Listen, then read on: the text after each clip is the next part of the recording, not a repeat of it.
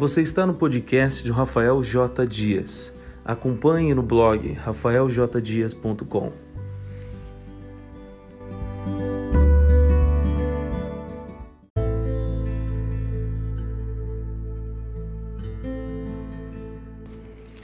Ouça agora mais uma aula sobre dispensacionalismo, gravada na Igreja Evangélica Assembleia de Deus Ministério de Santos, na congregação de Vila Fátima São Vicente.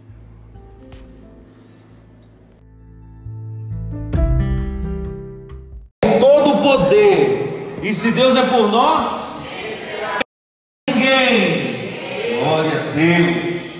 Mais um dia, mais uma sexta-feira de culto de doutrina na casa do Senhor nosso Deus. Sabemos que é um final de semana corrido, final de semana, né? Sexta-feira, que a maioria, se não todos, tirando alguns irmãos, trabalham e estão cansados, mas nós não podemos terminar a semana sem nos alimentar né, de um pouco mais da palavra de Deus.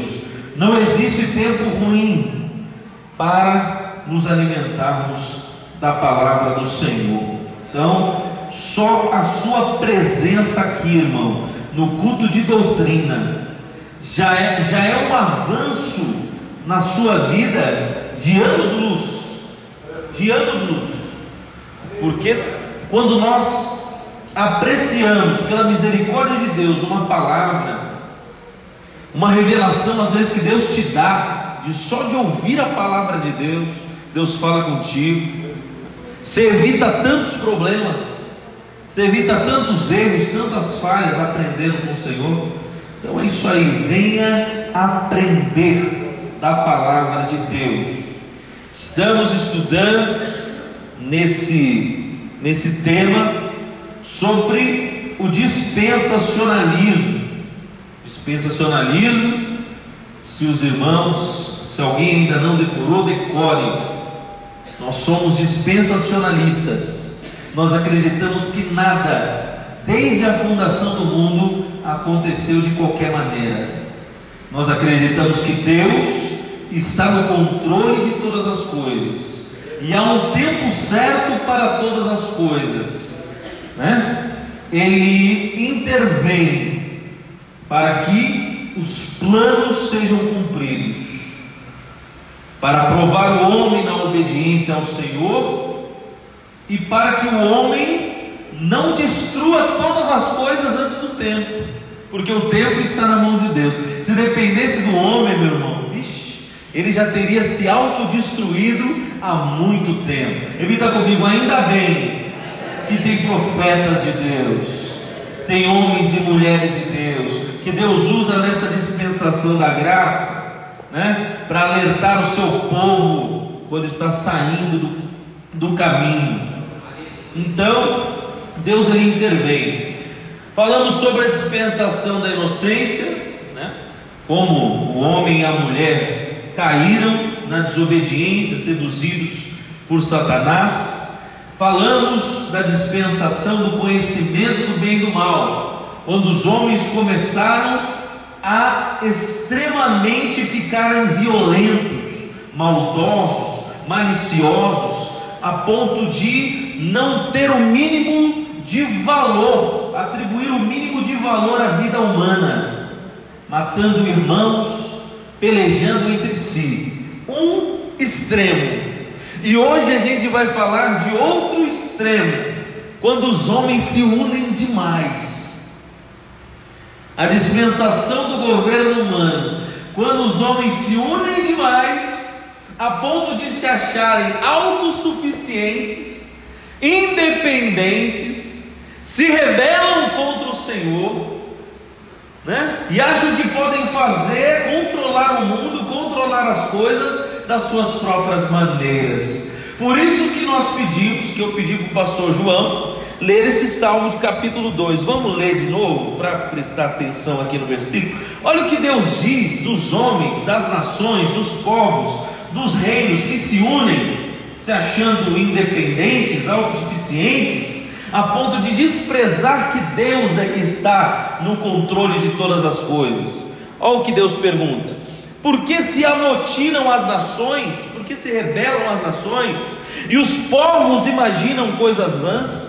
Os reis da terra se levantam e os príncipes juntos se mancomunam contra o Senhor e contra seu ungido, dizendo: rompemos as suas rataduras, ou seja, não precisamos obedecer a Deus, não precisamos cumprir a palavra de Deus, podemos fazer o que queremos, podemos nos autorregular e determinar e normatizar, fazer nossas próprias leis, não precisamos da lei de Deus, rompamos as ataduras, sacudamos as suas cordas. Olha o que Deus olha para eles e faz. Muitos ficam bravos, né? Não tem, tem irmãos, igreja, que vê as coisas que estão acontecendo no mundo e fica bravo. Como pode? Como? Meu, nem Deus fica bravo, querido. Fique em paz. Ora pelas nações. Ora para Deus ter misericórdia, porque o dia do juízo está chegando. O fim das dispensações está próximo, né? Porque Deus ele ora para as rebeliões dos homens dos povos contra a sua palavra e se ri. Aquele que habita no céu se rirá, o Senhor zombará deles. Porque se o homem faz alguma coisa que foge dos planos do Senhor, Deus ele intervém, né, para confundir tudo. E é o que afirma a palavra de Deus na dispensação do governo humano. Ainda hoje Deus confunde muita coisa. A palavra de Deus diz que Deus ele usa os loucos para confundir os sábios, né? E a palavra de Deus, o evangelho da cruz, seguirmos obedientemente ao que Jesus ensinou, é loucura para os que perecem, mas para nós que somos salvos é poder de Deus. Aleluia. Vamos lá então, queridos. Após o dilúvio, os homens passaram a unir seus esforços como um só povo. Contudo, a soberba encheu os corações, a ponto de se lançarem em empreendimentos que os distanciavam de Deus, que para dispersá-los pela terra interveio com o juízo de Babel. Todos nós conhecemos, né? A história. Lá vem o pastor falar da Torre de Babel né? Torre, da confusão de língua. Alguém pode me responder por que fizeram a Torre de Babel? Por que construíram a Torre de Babel? Tocar o céu é para isso? É. Para fazer nome na terra? É isso. Quem mais? Por que fizeram a Torre de Babel? Para se ajuntar? Para que mais? Alguém mais quer arriscar por que fizeram a Torre de Babel? Razão que fizeram a Torre de Babel, que meu irmão é tão, é tão, é, a gente vai olhando, por isso que eu falo, a gente tem que, que ler a Bíblia como um todo. Quando nós ouvimos falar da Torre de Babel e da confusão de línguas, a gente vê como se fosse uma historinha separada. Ah, fizeram uma torre lá. Não é uma torre, querido aquilo tem um significado de tamanho desprezo a Deus, de tamanha violência, que o apóstolo João, apóstolo não, que o que João Batista, que não foi apóstolo nem profeta, o que, que foi João Batista? Se não foi apóstolo nem profeta, ele foi a voz, a voz do que clama no deserto, preparai o caminho ao Senhor. Ele mesmo, citando a rebeldia dos homens, citou por quê o propósito que fizeram Babel. A gente olha para o que ele disse ali para aqueles homens e a gente vê para que que serve. Então fica com essa dúvida aí, a gente vai chegar lá. E no final, vamos lá, vamos acompanhar a palavra do Senhor. Vamos lá primeiro falar sobre o início da dispensação, a duração dessa dispensação e o término dela. Ela se iniciou em Gênesis capítulo 8, versículo 20, quando Noé sai da arca com a sua família, faz um altar ao Senhor, né? E ali Deus faz uma aliança com Noé, seus filhos e às futuras gerações de todos os homens. E durou até a dispersão dos homens sobre a terra, com a confusão das línguas, consolidando-se com a chamada de Abraão. Quando Abraão foi chamado, foi o final da dispensação antiga e o início da dispensação da promessa. Acabou a dispensação do governo humano e começou a dispensação da promessa. O final teve como juízo a dispersão dos homens pela confusão das línguas. Ponto de partida da dispensação. Quando Noé e seus filhos eles saem da arca, eles fazem o altar para o Senhor, eles fazem o holocausto, adoram a Deus. A palavra diz que Deus ele sente o cheiro suave daquele culto, daquela adoração, daquele sacrifício, e ali faz uma aliança. Qual é a aliança do Senhor? Não amaldiçoaria mais a terra, pois assim como existe a noite e o frio, verão e inverno, dia e noite, o homem teria em seu coração tanto bem como mal, que foi o fim da dispensação do conhecimento do bem e do mal, como nós vimos semana passada. Então ali ele faz essa nova aliança. E imediatamente com essa aliança que ele fez com o homem ali, com o arco colocado nas nuvens, com o arco de que ele prometeu que não mais exterminaria a humanidade através das águas do dilúvio. Repita comigo: Deus prometeu que não destruiria todos os homens com as águas do dilúvio. Guarda isso aí, ele prometeu. O que Deus promete, ele cumpre. A aliança que ele faz tem um quê de perpetuidade. Se ele fez aliança, meu irmão, não provoca o Senhor. Já estou dando aqui uma dica, vamos lá. A imediata determinação do Senhor foi que eles frutificassem e enchessem a terra. Vamos lá, quem pode ler aí? Gênesis capítulo 9, versículo 1. Leia aí. Vai lá. Abençoou Deus a Noé e seus filhos. E multiplicai-vos, e enchei a terra. Multiplicai-vos, enchei a terra. Essa determinação ele tinha dado lá para o homem no jardim do Éden. A partir do conhecimento do bem e do mal, a Bíblia revela aqui que Deus não queria aqueles homens maldosos, maliciosos se multiplicando sobre a terra. Por isso que Deus teve que fazer uma limpeza. Porque ele falou: essa maldade não é o que eu quero sobre a terra. Esse tipo de governo não é o que eu quero sobre a terra. Quando Noé ele adora e faz aquela família de adoração, de adoradores, fiéis a Deus, nos caminhos do Senhor, ele fala: é a partir daqui que eu vou seguir, a partir deles que me adoram, é assim que a terra tem que ser multiplicada, assim como eles têm que ser frutíferos, ao ponto de levar o nome do Senhor para todo canto. Por isso que Noé ele faz essa adoração ele levanta esse altar e Deus atribui mais uma vez ao homem o governo de todos os seres viventes. Deus fala: está aqui mais uma vez, estou colocando na mão do homem o governo sobre toda a terra. Quem pode ler aí? Gênesis capítulo 9, 2 a 4 agora, versículo 2 a 4. Quem pode ler rapidamente?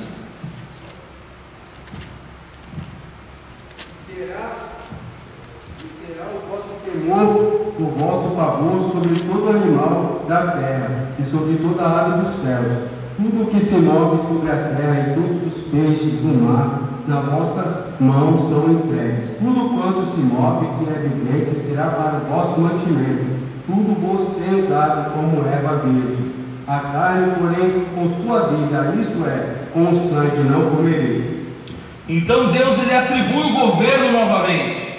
Deus ele deposita a confiança dos domínios sobre a terra que tinha sido revogada pelo pecado, pela maldade, pela queda. Deus ele faz uma nova aliança de governo. Agora você, homem, você, mulher, vocês vão poder novamente ter autoridade sobre todas as coisas da terra. Só que Deus ele coloca um porém agora. Você não tem o domínio sobre a vida do teu irmão. Deus ele diz que eles respeitem a vida do seu próximo, determinando julgamento se voltassem a se comportar maldosamente como na dispensação anterior. Para terminar esse ponto, leia aí versículos 5 a 7. Leia aí. Versículos 5 a 7.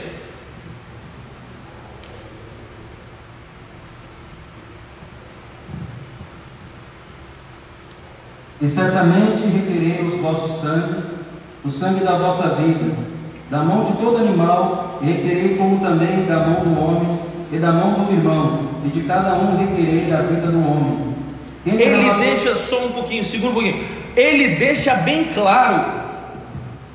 Se você atentar contra a vida do seu irmão, se você utilizar desse poder que você tem, desse governo que você tem, para estar tá humilhando, tratando sobre a vida alheia, e ele diz a palavra irmão, porque ele já tinha sofrido uma grande decepção com Caim e Abel na dispensação anterior.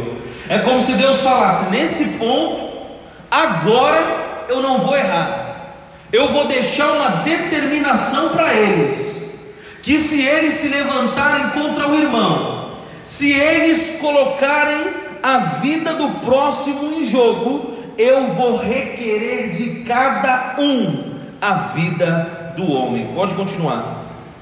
Quem derramar o sangue do homem, pelo homem o seu sangue será derramado, porque Deus fez o homem conforme a sua imagem.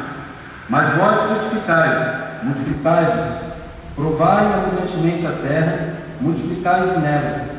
E falou Deus a Noé e seus filhos como ele, dizendo: eu, eis que estabeleço o meu decreto convosco, e com a vossa semente depois de vós, e com toda a alma vivente, e convosco está, de aves, de, ré, de, de e de todo animal da terra convosco, desde todos que saíam da arca até todo animal da terra. Agora Deus, obrigado querido. Agora Deus ele não está falando apenas com aquela geração de filhos de homens e os filhos né, de Deus. Ele está dando uma determinação para o início. Ali estavam os três filhos de Noé representando todos os homens que viriam. Então aquela mensagem seria passada para todos aqueles homens, para todas aquelas pessoas, de modo que Deus não seria mais zombado como foi zombado por conta do pecado de Caim. Deus ele deixou bem claro a determinação para que a vida do homem fosse respeitada. Então, queridos, com essa determinação de que não voltassem a transgredir a vida humana com a maldade desenfreada, garantiu que Noé e seus filhos povoassem toda a terra. No versículo 19 diz assim: Estes três sem Cã e Jafé foram os filhos de Noé, e destes povoou toda a terra. Repete comigo: destes povoou toda a terra. Então, qualquer pessoa que vier ensinar, ah, mas tinha outras pessoas que sobreviveram ao dilúvio, para de assistir filme, querido. Fala assim para ele: para de ficar assistindo filme. Para ficar de vendo filme, novela, de rapaz, é tanto erro, tanta coisa. Se destes Deus povoou toda a terra, foram dos filhos de Noé, que eles levaram o que Deus queria para o homem e o convívio, o novo governo sobre a terra. Tinham só eles, apenas eles. Pronto, é isso. É o que a Bíblia nos revela, é o que a Bíblia nos ensina, e não podemos tirar texto fora de contexto, porque tirou texto fora de contexto vira pretexto para heresia. Entendeu? Repete comigo: texto fora de contexto é pretexto para heresia. Pretexto é desculpa.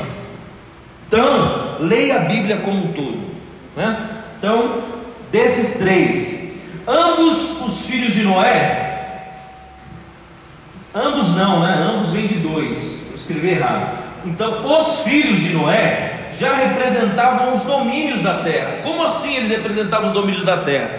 Porque no capítulo 10, como eu vou falar daqui a pouco, a Bíblia, assim como no capítulo 5, ele vai descrever a descendência dos filhos de Noé, as gerações dos filhos de Noé, e foca mostrando que toda a terra conhecida ali que Moisés conhecia, quando, quando estava escrevendo o Pentateuco, quando estava escrevendo o primeiro livro de Gênesis, ele descreve todos os povos, desde os povos menores até os povos maiores, todo o povo que povoou aquela terra, ele coloca ponto a ponto a descendência que vieram dos filhos de Noé. Então, quando ele coloca isso, escreve isso para a posteridade, ele não tem dúvida que tudo, todos os homens que se multiplicaram vieram desses três filhos de Noé.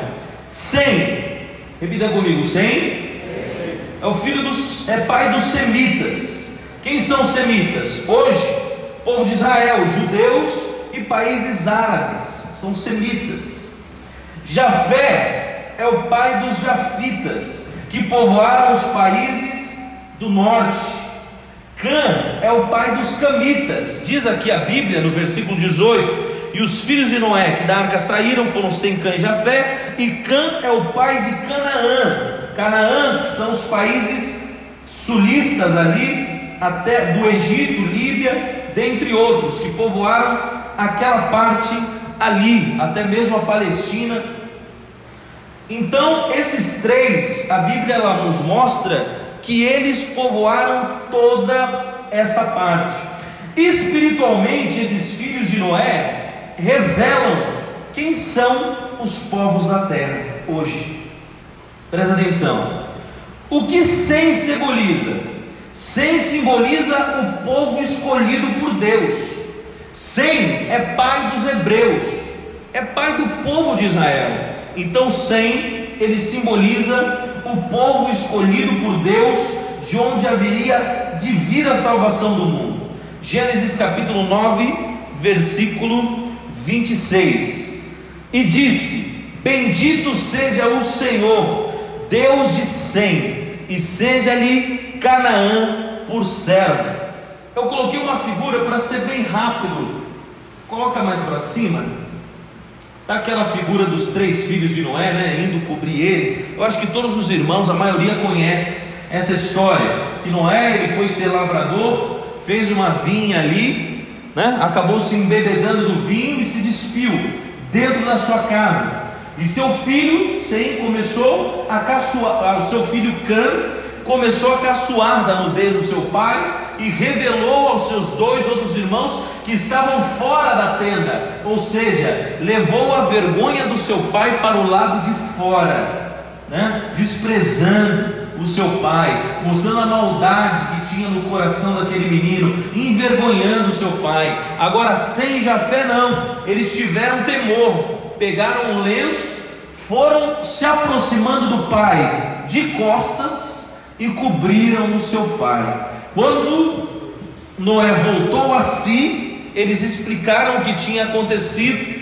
Então Noé ele amaldiçoa a Cã e abençoa os outros três filhos, os outros dois filhos. Ele diz assim: Despertou Noé do seu vinho e soube que seu filho menor, menor lhe fizera, e disse: Maldito seja Canaã, servo dos seus servos servo dos servos, sejam os teus irmãos. E disse: Bendito seja o Senhor, Deus de Sem, e seja-lhe Canaã por servo. Alargue Deus a Jafé, e habite nas tendas de Sem, e seja-lhe Canaã por servo. E viveu Noé depois do dilúvio 350 anos, e foram todos os dias de Noé 950 anos, e morreu. Então sem ele foi abençoado por Noé. Sem ele foi a quem Noé disse que Jafé habitaria nas tendas de Sem e Canaã seria servo dele. E Jafé seria alargado, ou seja, Jafé seria multiplicado e distribuído entre as nações. Repita comigo: Jafé seria distribuído entre as nações, alargado, é a bênção que ele dá para Jafé. E Canaã também seria por servo de Jafé. Então, essa é a estrutura bíblica da bênção e maldição de Noé na vida de cada um dos seus filhos. Então, espiritualmente, vamos lá agora voltar para bem entender o que estava acontecendo. Sem simboliza o povo escolhido de Deus.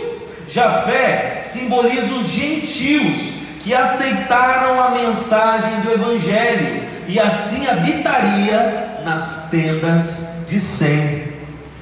Quem são os descendentes espirituais de Jafé? Eu não sou semita, vocês também não são semitas, mas nós somos alcançados e hoje nós somos acobertados debaixo dessa tenda, dentro dessa tenda, que é a presença do Senhor nosso Deus, que é podermos ter a Deus como nosso Pai, como nosso Senhor, Jesus como nosso Salvador, porque Ele veio dos semitas, de Sem.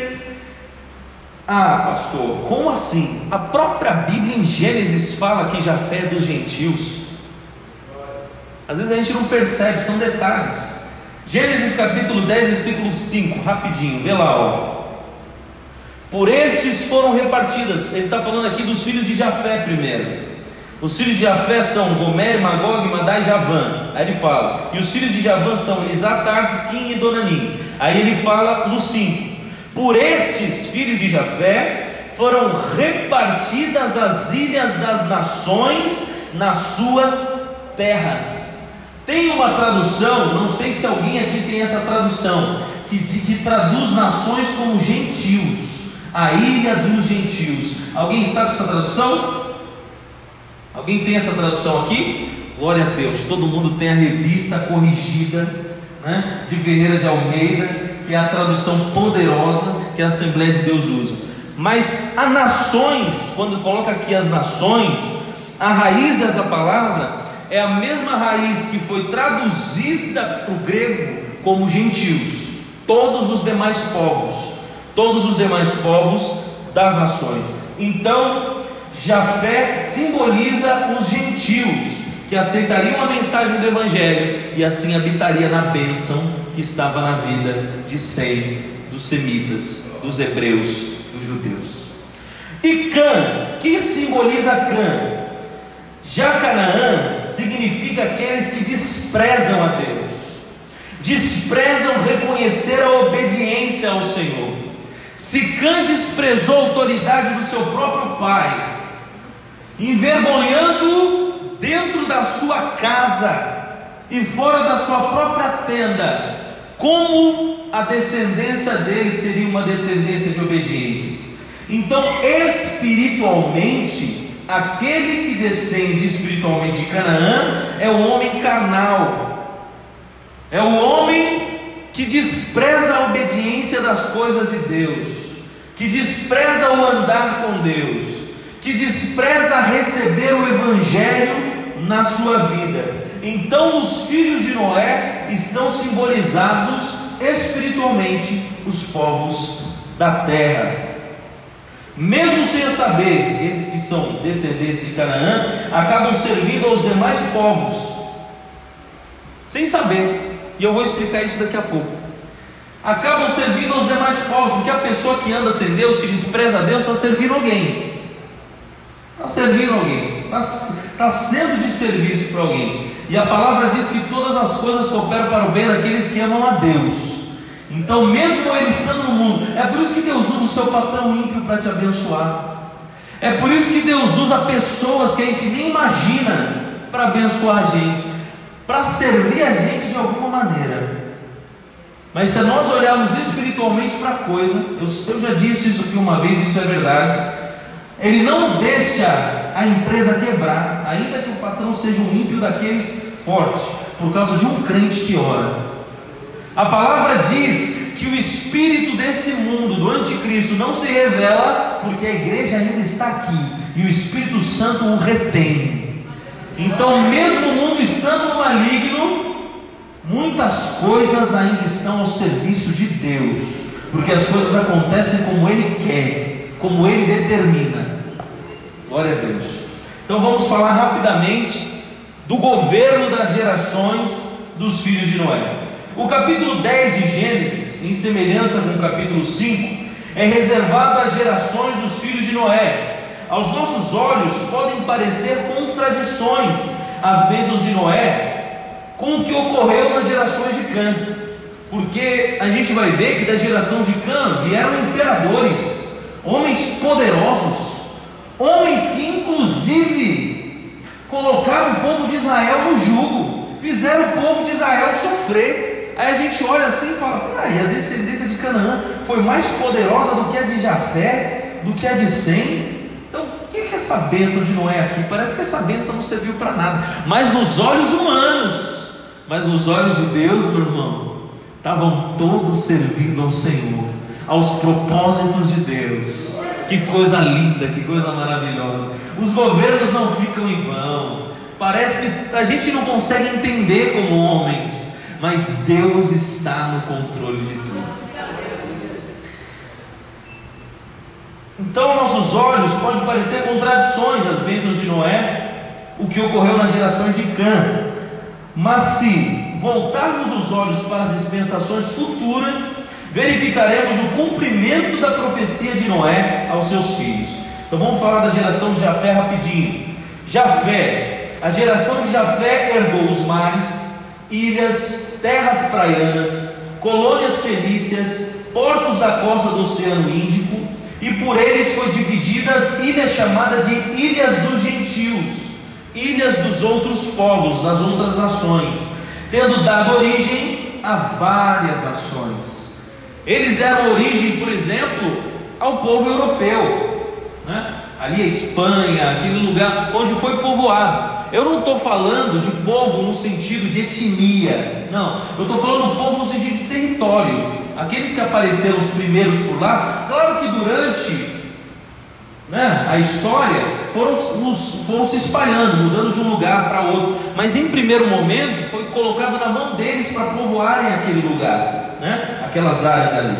Jacã gerou Acush e teve como filho Nimrod, que foi poderoso na terra. Gênesis capítulo 10, versículo 8. Olha o que diz desse Nimrod. Os filhos de Cuxi são Seba, Vilá, Sabitá, Ramá, Sabitecá, e os filhos de Ramá são Sabá e Detã. E Cuxi, que é o filho primogênito de Cã, gerou a Nimrod. Este começou a ser poderoso na terra, e este foi poderoso caçador diante da face do Senhor. Pelo que se diz, como Nimrod, poderoso caçador diante do Senhor. E o princípio do seu reino foi Babel. Cã foi o pai do primeiro imperador. De primeira maneira, Nimrod ele conquistou quatro reinos de uma só vez.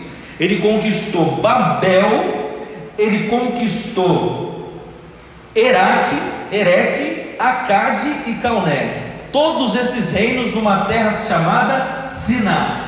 Repita comigo: Babel ficava numa terra chamada Siná. E quem era imperador era Nimrod. Pastor, por que o senhor pede para a gente repetir? Porque eu aprendi, meu irmão, que a palavra repetitiva é o exercício do aprendizado.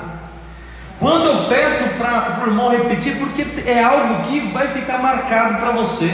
E quando você repete, não só você grava, no seu subconsciente, no seu coração e utiliza futuramente, né? como também, quando você repete, você está profetizando para a sua vida. Tem coisas que você repete que você está falando com seus próprios lábios, não esperando que o pastor fique só falando, mas você fala para você mesmo, fala na vida do teu irmão. Então não deixe de repetir, né? Para aprender. Em nome de Jesus. Então, Nimrod foi o primeiro imperador, poderoso, foi o fundador de Babel, futura Babilônia, ainda edificou Nínive. Olha o que ele fez. Ele edificou Nínive, capital da Assíria. Onde é a Síria, pastor Rafael? A Síria foi o primeiro reino a levar cativo o povo de Israel no tempo do rei Oséias de Israel. Ele acabou com o reino do norte, a Síria, e ainda pôs medo no reino do sul. Senaqueribe, né? Não, Senaqueribe não. Ainda pôs medo no reino do sul. Outros reis, né? Ali da Síria. Acho que foi Senaqueribe mesmo, pôs medo, porque já tinham dominado o reino do norte e iam para o reino do sul. Olha esse povo, esse povo é descendente de Cã, é descendente de Nimrod, que humilhou, colocou cativo o povo de Israel. Como assim sem serviria? Cã serviria sem? Aconteceu o contrário. Mas vamos ver.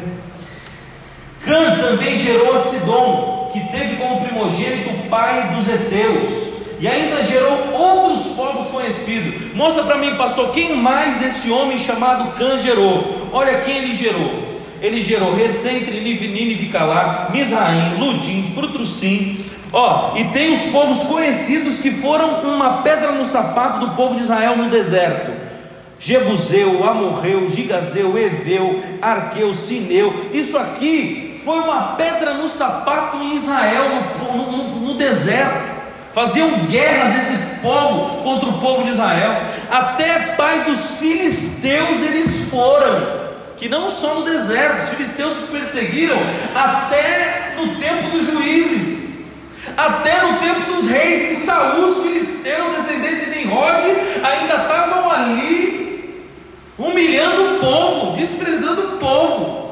E um povo que Noé tinha dito que ia servir aos semitas ao povo de Israel. Como assim estava acontecendo ao contrário? Né? Os nossos olhos, o nosso entendimento das coisas não é o mesmo entendimento de Deus, queridos. Não é o mesmo entendimento de Deus. Vamos ver aqui o Sem. Como, quem gerou Sem? Quem foi a descendência dele? A descendência de Sem já é mais simples. A Bíblia começa afirmando que ele é o pai de todos os filhos de Éber. Gênesis capítulo 10, versículo 21. Diz assim: E assim nasceram filhos, e deixa bem claro a palavra de Deus, e ele é o pai de todos os filhos de Éber, e o irmão mais velho de Jafé. Por que ele é o pai de todos os filhos de Éber? Porque ele é pai dos hebreus. Ah, hebreus vem de Éber, pastor? Sim, hebreus vem de Éber. Todos os filhos de Éber. Quando vai falar da descendência de Abraão, no final do capítulo 11, começa por Éber, que é a descendência dos hebreus, do povo da promessa. Olha como é bom o culto de ensino. Glória a Deus. Está vendo? Então a descendência é mais simples. Éber, pessoas que serviam ao Senhor, né? dedicadas ao Senhor. E também teve como filho Peleg, que foi um homem que era bom em dividir terras, dividir terras, vender terras. Assim Abraão também aprendeu bastante sobre como negociar, como ser uma pessoa, um viajante, um nômade sobre a terra, né? Então aprendeu com Peleg, que foi um dos seus tio-avós aí, diversos que ele teve, que repartiu a terra, e Joctã, que habitou as montanhas do Oriente.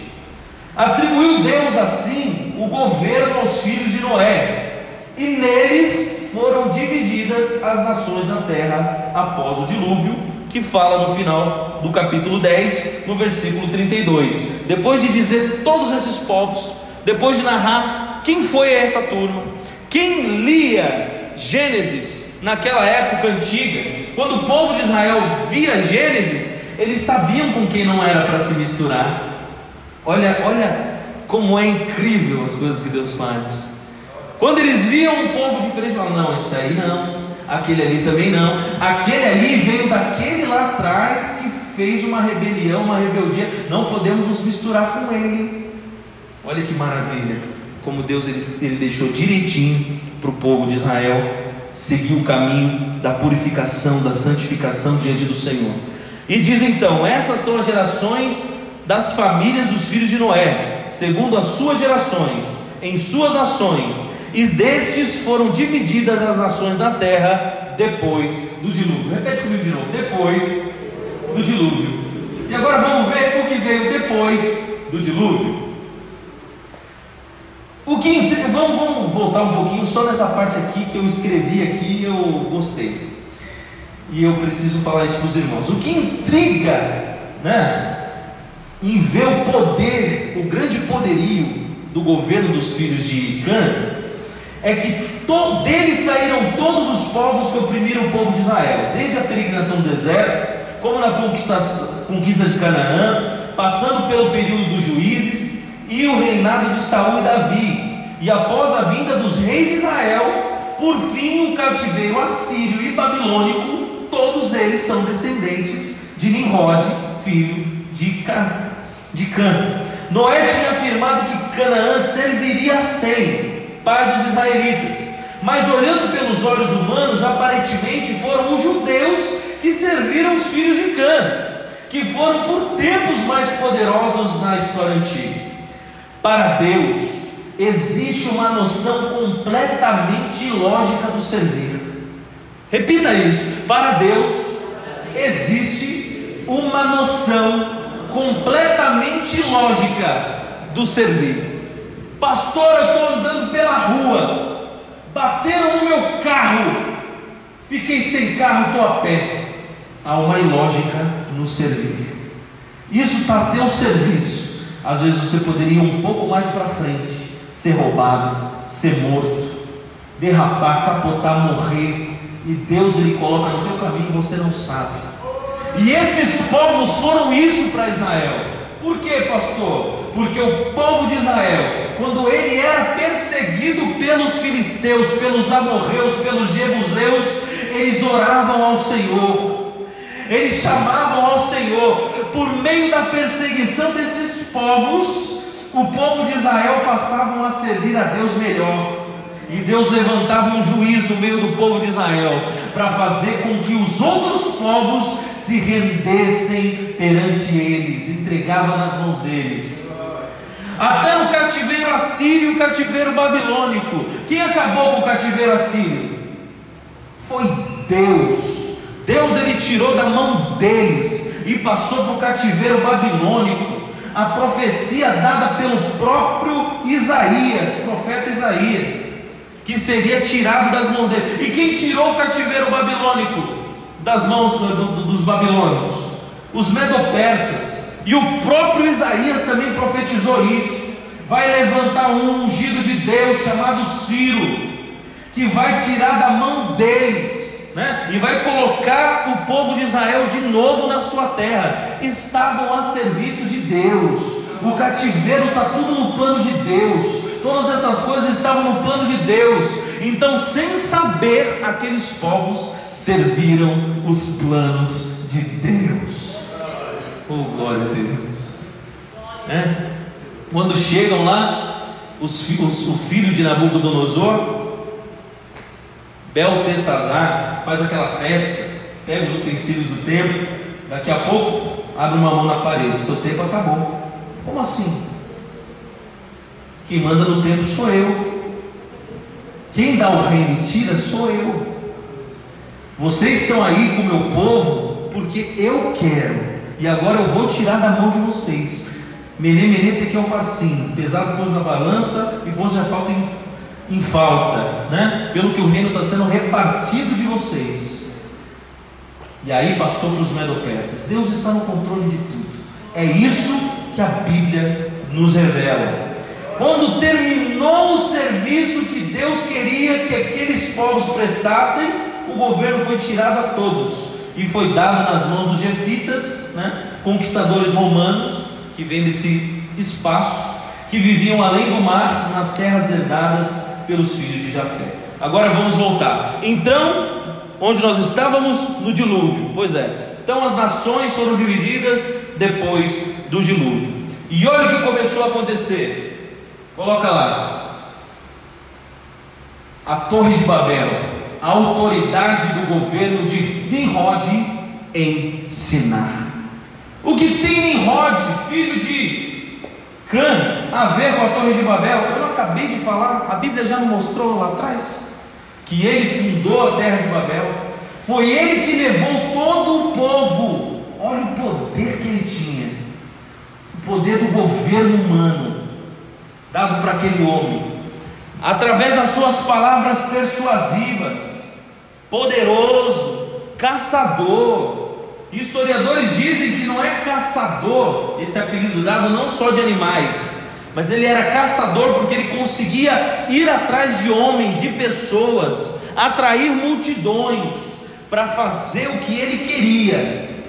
E a Bíblia diz que todo mundo falava a mesma língua. Para ele então era fácil. Ele era poderoso em palavra, sedutor, assim como a serpente no jardim. Falava com todos aqueles, aqueles irmãos, irmãos meus, vou conduzir vocês para um lugar onde a gente vai poder morar e vamos construir lá uma grande cidade e vamos fazer lá uma grande torre. Para que fazer essa grande torre? Olha para o versículo anterior. Acabamos de sair da onde? De um dia. Deus, Ele provou os homens, matou todo mundo, mas agora nós falamos a mesma língua. Agora Deus não nos pega. Vamos fazer uma torre, porque se esse Deus mandar um dilúvio de novo, ele não vai nos matar afogado. Tem gente que acha que pode fazer torre para fugir de Deus. Aí vem João Batista, lá no começo, né, preparando o caminho para o Senhor e diz: raça de víboras, rebeldes, quem ensinou vocês a fugir da ira vindoura? Quem ensinou a fugir da ira de Deus? E ele ensinando o povo a fugir da ira de Deus, o povo a ser autossuficiente, a ser independente do Senhor. Nimrod, neto de Sem, havia mesmo nascido para ser um líder, além de poderoso caçador.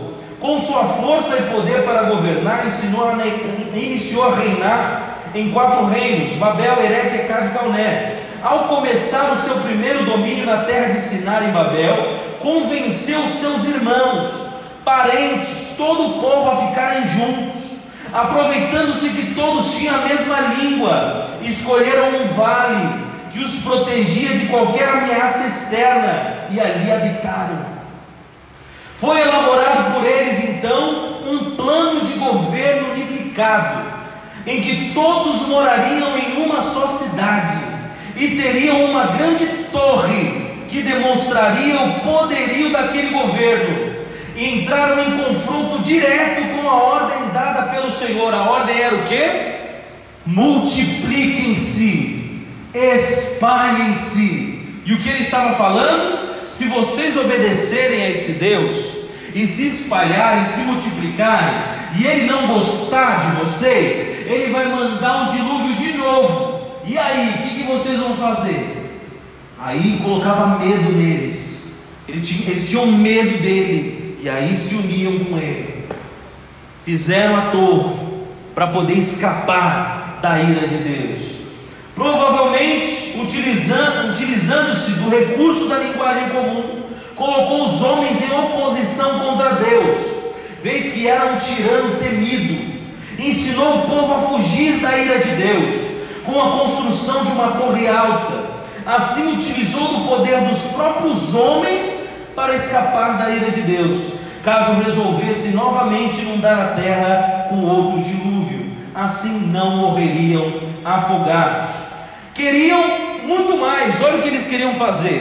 Eia, façamos tijolos, ei, edifiquemos uma cidade, uma torre cujo cume toque nos céus ou seja, vamos fazer uma torre maior do que aquela onde a arca se prendeu no Monte Ararat. Ararat é pequeno. Vamos fazer tão alta, tão alta que vai tocar, que ele vai ver quem a gente é. Ele vai falar: como? Da onde eu vou tirar tanta água para conseguir acabar com eles? Olha a oposição contra Deus. Olha a cabeça desse homem na má influência para o povo. E mais, não queremos receber nome de ninguém. Nós escolheremos para nós um próprio nome. Façamos-nos um nome, para que não sejamos espalhados sobre a face da terra. Um único nome, um único governo. Que coisa.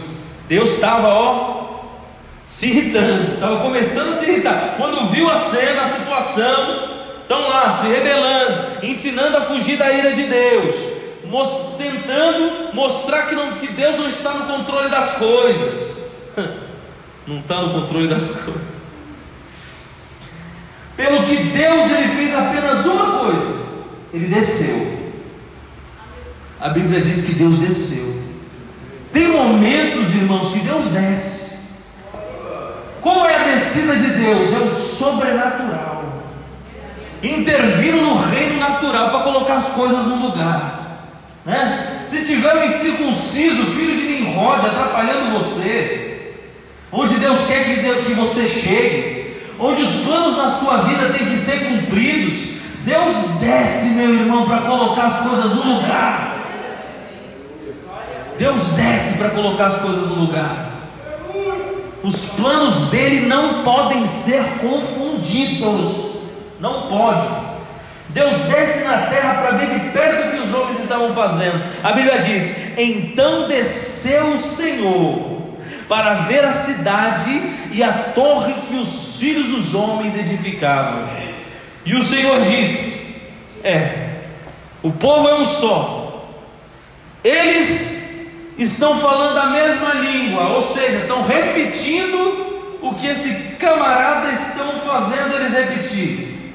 Estão em rebelião, fazendo essa torre para fugir da ira de Deus. E é isso, e está escrito assim, ó. E é isso que começam a fazer.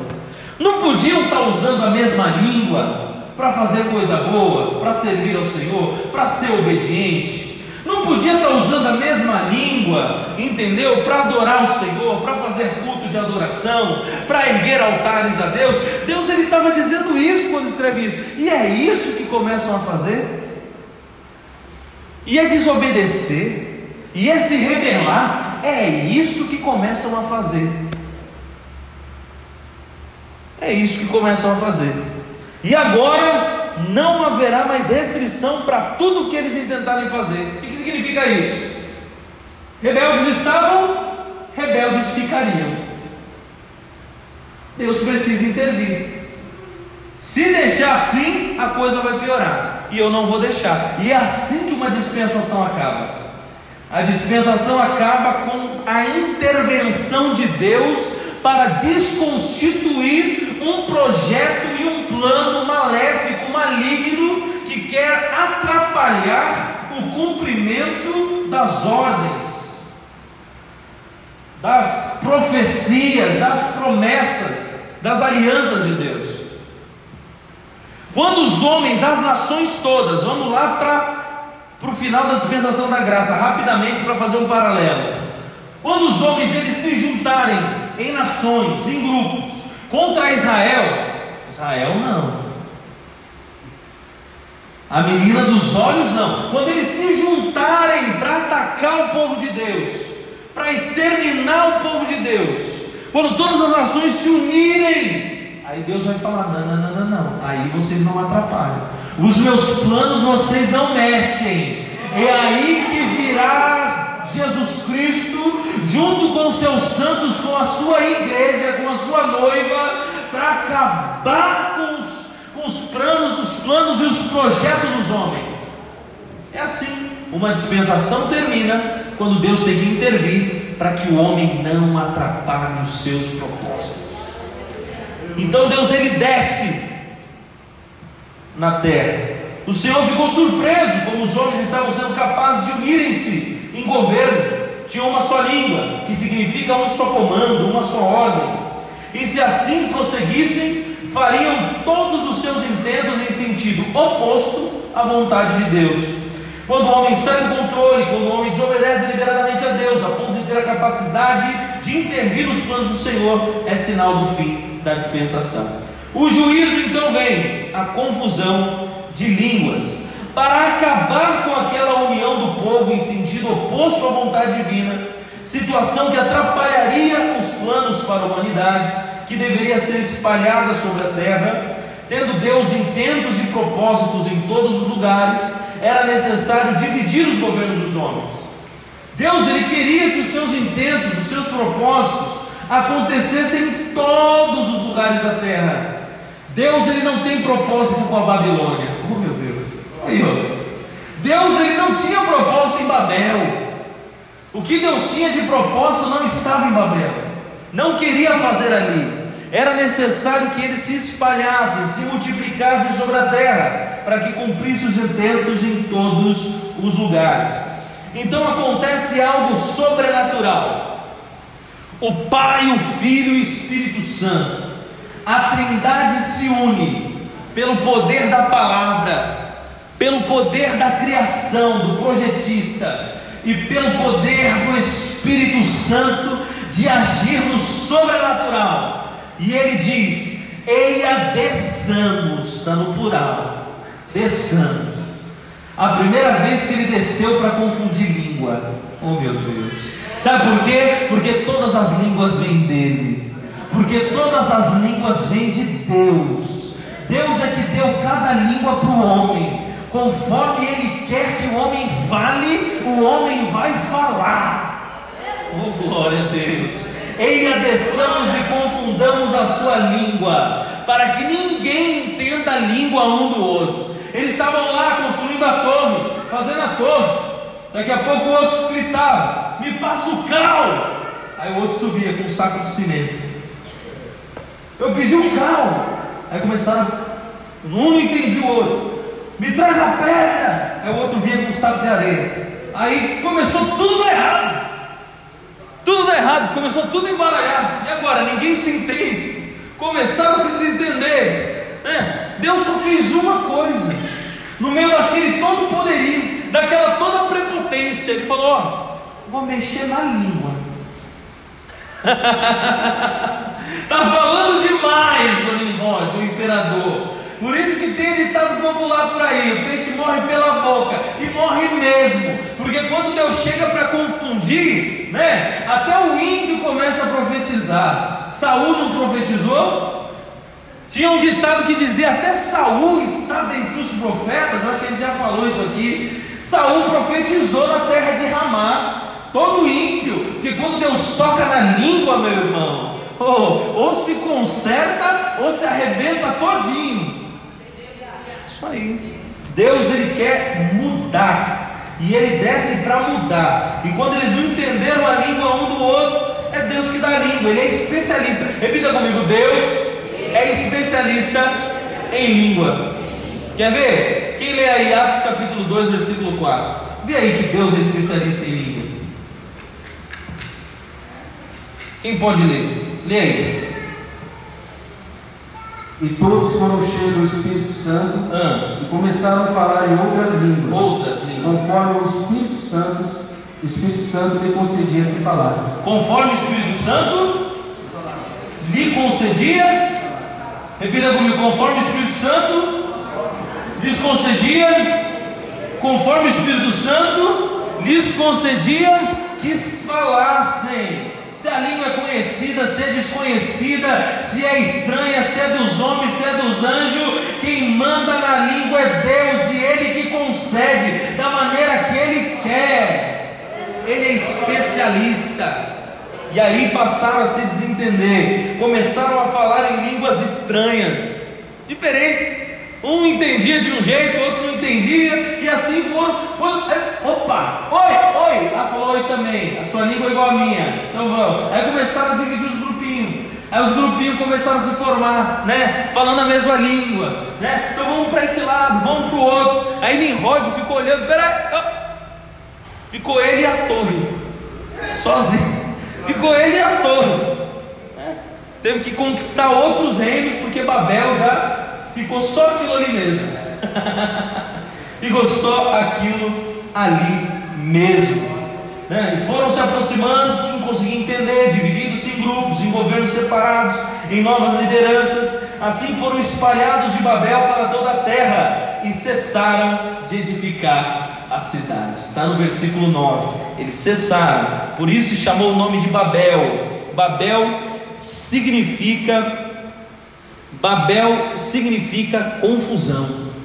Deus não é Deus de confusão. Então, quando a Bíblia fala Deus não é Deus de confusão, significa Deus não é Deus de Babel. Não é Deus de confusão. Porquanto ali confundiu o Senhor a língua de toda a terra, e dali os espalhou o Senhor sobre a face de toda a terra. Com os homens separados em povos, estando cada um conforme a sua família, família na Bíblia significa governo, liderança, né? grupo. Deus já poderia cumprir os seus propósitos no povo escolhido para receber a promessa. A Bíblia termina o capítulo 11 de Gênesis dispondo acerca das gerações de Sem. Por quê? Porque ele não, Deus ele para de se preocupar com as outras gerações nesse momento, né? Porque ele conseguiu o que ele queria. O projeto dele estava em andamento, que é espalhar as nações por cada um de seus grupos. Aí sim ele poderia agora parar um pouco de se preocupar com os outros e se preocupar com a promessa. Oh meu Deus! E ali começa, termina a dispensação do governo humano, fala lá, um para cada lado, você para lá, você para cá, você para cá. Agora, a geração dos hebreus vem comigo. Agora eu vou começar a dispensação da promessa. Assim, é linda, a palavra de Deus é linda demais. Né? Então, as gerações de Sem, bisavô de Éber, de onde descende Abraão, filho de Terá, o homem escolhido para ser pai da fé, o patriarca da promessa. Amém? Entendemos essa dispensação? Semana que vem a gente vai para uma dispensação que é um pouco maior a dispensação da promessa, que vai até vai de aqui da chamada de Abraão, da casa de seu pai, lá em Ur dos Caldeus, ainda em Ur dos Caldeus, até depois dos 40 anos do deserto.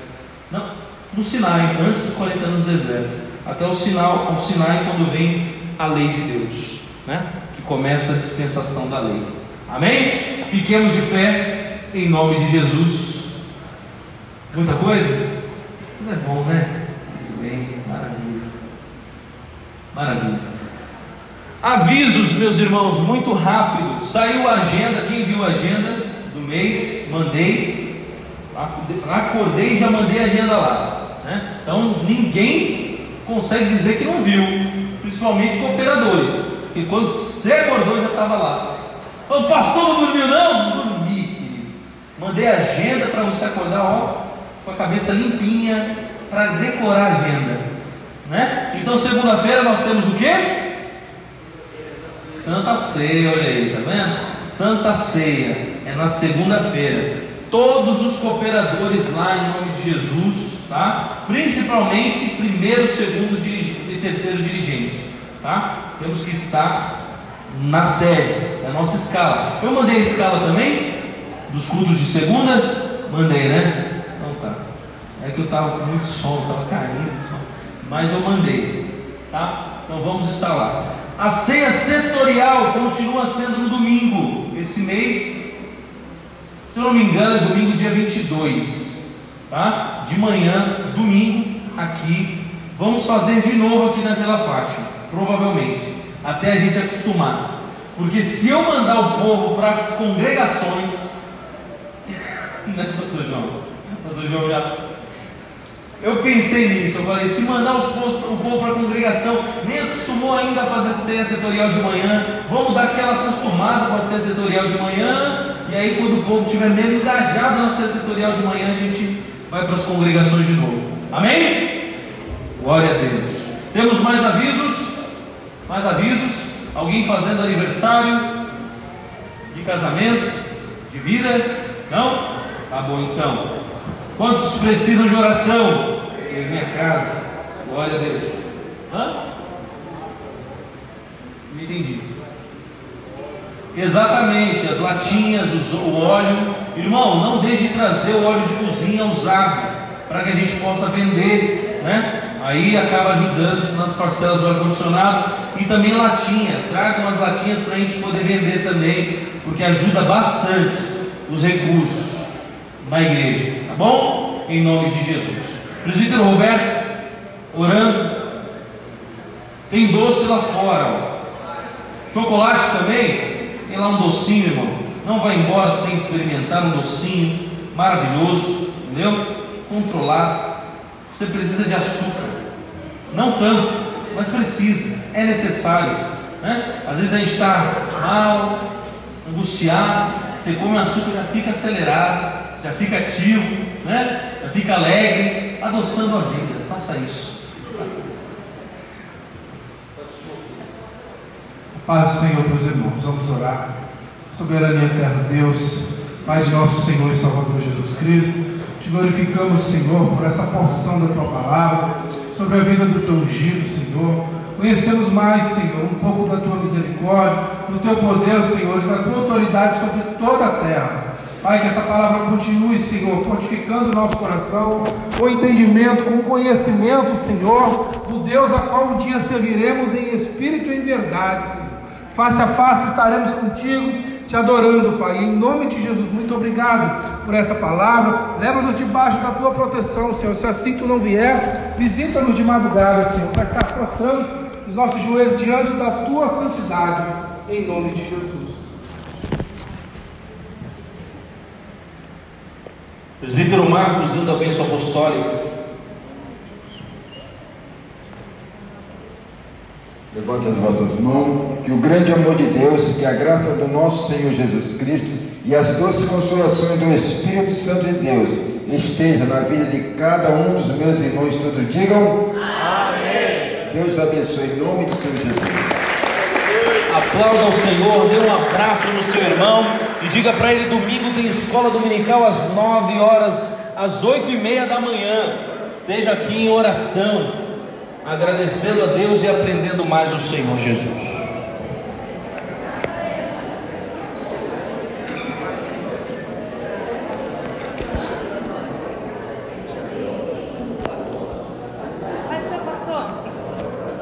Para que servia a Torre de Babel, irmã? Torre de Babel? É. Para que, que servia? O povo queria, o povo queria tentar alcançar, alcançar não, né? Uhum tentar, como que eu posso dizer para o Senhor, ser maior do que Deus. A pregação da semana passada, eu falei para o Roberto, eu falei,